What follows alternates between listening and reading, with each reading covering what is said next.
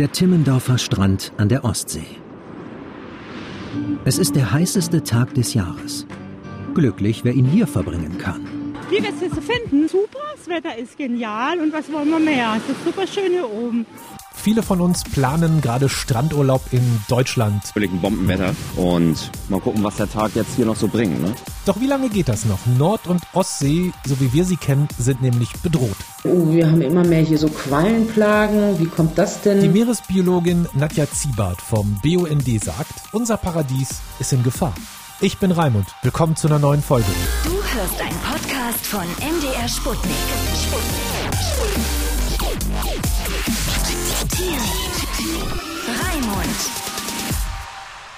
Nadja, wir haben Nord- und Ostsee vor 100 Jahren ausgesehen. Also sah das Wasser 1920 anders aus als jetzt.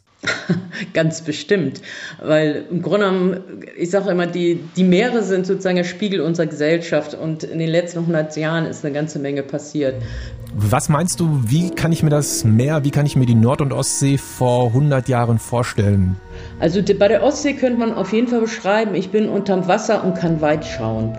Ich kann richtig weit gucken und sehe da hinten auch 10, 20, 30 Meter entfernt, kann ich vielleicht einen Fisch beobachten und sehe Seegraswiesen unter mir, irgendwie Krebse, äh, Quallen, alles schwimmt da rum und ich kann das beobachten. In der Nordsee, gut, die war schon immer ein bisschen trüber, aber da schwimmt mir dann auch mal ein Hai vorbei, richtige Fischschwärme sind da und der Boden, da sehe ich wunderschöne Riffe und Sandbänke mit aufregenden Tieren. Das war vor 100 Jahren. Jeder, der Nord- und Ostsee schon mal unterwegs war, weiß, so sieht das da jetzt nicht mehr aus. Was ist da passiert und vor allen Dingen, wann ging das los? Also das ging ja, im Grunde genommen schon auch mit der verstärkten industriellen Nutzung los. Also sozusagen darüber kommen immer Schadstoffe rein. In den 80er Jahren wurde die Nordsee so richtig als Müllhalde sozusagen benutzt für Schadstoffe. Da wurden Dünnsäure von der Industrie rausgefahren oder hieß es, ach, das verdünnt sich schon alles und dann ja, ist das alles schon nicht so schlimm. Das heißt, wurde richtig rausgefahren und die Chemie in die Meere abgelassen und gedacht, das vermischt sich schon alles. Allerdings war das leider überhaupt nicht so, sondern man hat richtig an den Fischen festgestellt, dass die Geschwüre kriegen und, und sehr krank werden.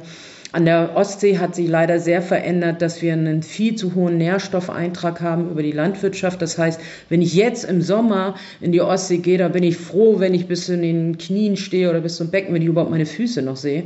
Also es ist eine ziemlich trübe Suppe geworden und das hat damit zu tun, dass da sehr viele Algen inzwischen drin sind. Viel zu viel Nährstoffe und inzwischen wird auch noch alles wärmer. Also äh, dieses Bild von vor 100 Jahren finde ich leider überhaupt nicht mehr wieder. Wann hat man mitbekommen, dass Nord- und Ostsee sich irgendwie verändern und dass das so ein Problem werden könnte? Ja, ich glaube, das war auch so in den 80er Jahren, weil da war dann klar, ups, die Fische, die sehen gar nicht gut aus. Ups, wenn ich rausfahre, dann habe ich nicht mehr so viel im Netz. An der Ostsee hat man dann auch festgestellt, oh, wir haben immer mehr hier so Quallenplagen. Wie kommt das denn? Das hat natürlich auch damit was zu tun, wenn man die Fressfeinde der Quallen, nämlich die Fische, auch wegfängt, dann geht es natürlich gut und dann wird es ganz viel. Wie gesagt, das Wasser wurde trüb, 80er, 90er, aber so richtig war dann klar, boah, ey, jetzt muss was passieren. Jetzt auch erst in den 2000er Zeit. Also wir haben seit 2004, 2006 sozusagen richtig Regulierung die was tun wollen. Ja, ob sie wirken oder nicht, da können wir vielleicht gleich noch drüber reden.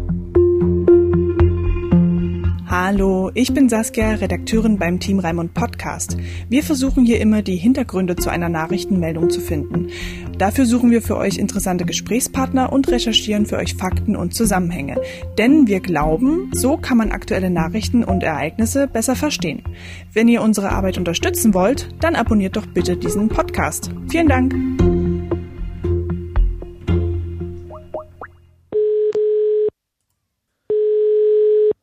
Tag, Schöke. Hallo, guten Tag. Wieder gut zurückgekommen. Ja, vor einer halben Stunde bin ich nach Hause gekommen. Sie sind Fischer. Sie sind 71 Jahre alt, Krabbenfischer in Büsum und haben mit 24 Jahren das erste Boot bekommen. Das ist 47 Jahre her. Ja. Ihr Fischer merkt die Veränderung in euren Netzen. Ja, natürlich. Das merkt man. Die Menge ist weniger geworden. Mhm. Jedenfalls merkt man das so die letzten, ja, zehn Jahre. Ich habe das mhm. erste Mal mitbekommen, dass vielleicht irgendwas nicht stimmt vor 20 Jahren. Es war so, ich bin mit meinen Eltern immer an die Ostsee gefahren im Sommerurlaub und unser Ferienhausvermieter hat Fische selber gefangen. So für den Eigenbedarf mhm. und hat die so verkauft an Feriengäste und zwar hat der Schollen gefangen. Und irgendwann ja. hieß es, es gibt keine Scholle mehr. Und da habe ich gesagt, wie, ja. es gibt keine Scholle mehr. Und da hieß es ja, es gibt kaum noch Schollen. Keine Schollen mehr. Was ist da passiert? Ist zu viel Fisch rausgeholt worden oder wachsen nicht mehr genügend Fische nach? Vielleicht kannst du das mal auch als Meeresbiologin erklären, was die Fischerei, was da passiert ist. Also, dass es keine Schollen mehr gibt, liegt daran, dass einfach zu viele Schollen gefangen wurden. Also, es konnte gar keine Reproduktion stattfinden. Das heißt, es kamen einfach keine Jungschollen mehr nach. Wenn man die Eltern wegfängt, dann können die auch äh, keine nächste Generation produzieren. Und damit haben wir im Grunde genommen uns die Fischbestände selber kaputt gemacht. Aber sie haben nicht nur die Bestände sozusagen überfischt, das nennen wir dann überfischen, sondern es sind auch die Lebensräume, sozusagen die Lebensgrundlage kaputt gemacht worden. Zum Beispiel durch Unterwasserschall, also Lärm. Das sind jetzt so Sachen, da kommt man erstmal vielleicht nicht drauf, aber Unterwasserschall kann auch Fischlarven zerstören. Das heißt, das Ganze ist ein Ökosystem. Wir nehmen zu viel Fisch raus, aber wir zerstören auch deren Lebensraum. Und das hat dazu geführt, dass plötzlich die Netze leer sind. Und wenn so eine komplette Generation nicht nachkommt, dann kann es auch wirklich sein, dass einfach kein Fisch mehr da ist. Die Nordsee, die geht ja, äh, sag ich mal, bis englischen Kanal und überall hin. Da werden Heringe gefangen zu gewissen Zeiten. Da haben die in zwei Tagen ihr Schiff bis oben hin voll. So, da kommen wir klein, aber nicht hin, weil wir da nicht fischen dürfen. In küstennahen Gewässern hat alles nachgelassen. Aber weiter draußen, da wird so viel Fisch gefangen, das glaubt keiner. Das heißt, schuld sind vermutlich nicht so kleine private Fischer, die mit einem, die mit einem kleinen Kutter oder so rausfahren, sondern die großen Fangschiffe. Naja, das kommt drauf an. Also wer schuld ist, ist immer ein bisschen schwierig. Da müssen wir auch sehr genau gucken, wer, wo wir sind. Also in der Ostsee zum Beispiel ist das so, dass die Freizeitangler, also so richtig am Ufer stehen oder mit dem Kutter rausfahren, die holen mehr Fisch raus als die Berufsfischerei. An der Nordsee ist es genau andersrum. Da haben wir sozusagen eine klare Berufsfischerei. Das heißt, die fahren raus, die, die überfischen. Was wir brauchen, und das macht die EU ja jedes Jahr, dass sie die Fangquoten festlegt, ist, dass diese Fangquoten niedriger sein müssen, als sie jetzt mhm. sind. Die Wissenschaft empfiehlt das auch schon länger. Mhm. Jetzt haben wir ja zum Beispiel mit einem Krabbenfischer gehört. Der fährt seit 47 Jahren mehr oder weniger mit mhm. demselben Boot raus, mit derselben Bootsgröße. Mhm. Dem kann man ja eigentlich nicht erklären, dass er jetzt plötzlich weniger fischen darf. Der findet da sowieso schon nichts. Das heißt, der sagt doch, ich kann doch gar nicht schuld sein, weil ich mache das genauso, wie das Generationen vor mir auch gemacht haben. Ja, der, das Problem ist, dass der Krabbenfischer ja nicht alleine ist, sondern der Krabbenfischer, da gibt es ja auch noch andere Boote und wenn alle Boote zu viel fangen, dann ist sozusagen jeder Akteur auch ein Teil des zu viel Gefangenen. Wenn da keine Tiere im Wasser sind und die sich nicht vermehren, dann kannst du auch mit einem Schiff dann durchfischen und hast nichts. Dann nutzen keine 100 Schiffe mehr was, dann kannst du auch mit einem Schiff nicht genug verdienen. Und es geht immer um die Menge. Es geht immer darum, wie viel hole ich raus. Ich bin der Meinung, das verzieht sich alles in weite Richtung nach draußen. Dann muss ich natürlich das Gesamte angucken und kann leider nicht nur sagen, ein. Fischer, du bist es jetzt, sondern es ist im Grunde genommen alle zusammen. Das heißt, im Grunde sind wir das weil wir jetzt jeden Tag im genau. Supermarkt genau. Krabben kaufen wollen. Vorher haben wir einmal im Jahr, wenn wir im Sommerurlaub waren, haben wir uns auf unser genau. Krabbenbrötchen gefreut.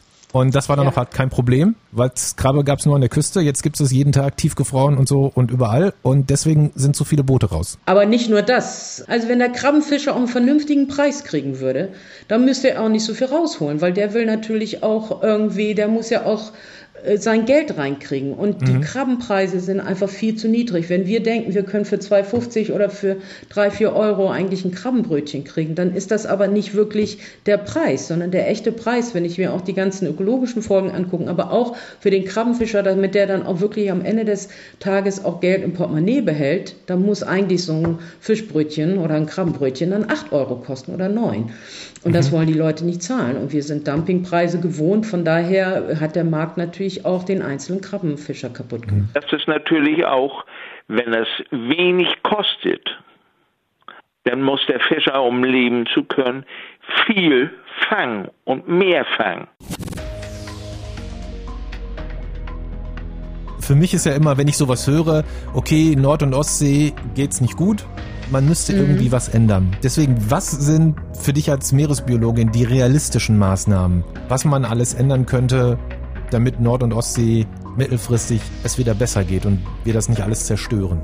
Gerade auf der politischen Ebene haben wir eigentlich den Status, dass wir sagen, ähm, wir haben nicht ein Problem an Ideen und Vorschlägen für die Umsetzung, sondern wir haben das Problem, dass nicht umgesetzt wird.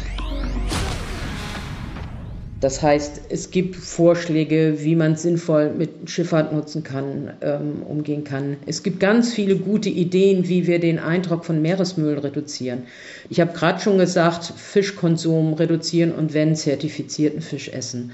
Und wir haben auch noch viele Bereiche. Das heißt, es gibt im Grunde genommen einen ganzen Strauß an Ideen und so. Der Punkt ist, dass viel zu häufig, wie wir jetzt auch in anderen Bereichen, Autoindustrie oder was auch immer sehen, viel zu häufig gibt es eine große Angst, die Wirtschaft auch den Vorgaben zu machen und wirklich da einzuschränken und zu sagen, das ist unser Ziel. Wir wollen gesunde Meere, wir wollen Natur- und Umweltschutz dafür, dass wir dann uns wieder mit Freude auf ein Bad in der Ostsee äh, einlassen können und nicht in der trüben Suppe rumschwimmen. Dankeschön, Nadja, für deine Einschätzung als Meeresbiologin. Vielen Dank. Und danke natürlich auch an Wolfgang, unseren Fischer nach Büsum. Ich bin mir sicher, wenn wir das nächste Mal an Nord- oder Ostsee sind, werden wir mit ganz anderen Augen auf das Meer blicken. Mir geht das jedenfalls so. Wenn euch der Podcast gefallen hat, bitte unterstützt unsere Arbeit und abonniert uns. Dankeschön und bis zur nächsten Folge. Du hörst einen Podcast von MDR Sputnik. Sputnik. Sputnik. Raimund.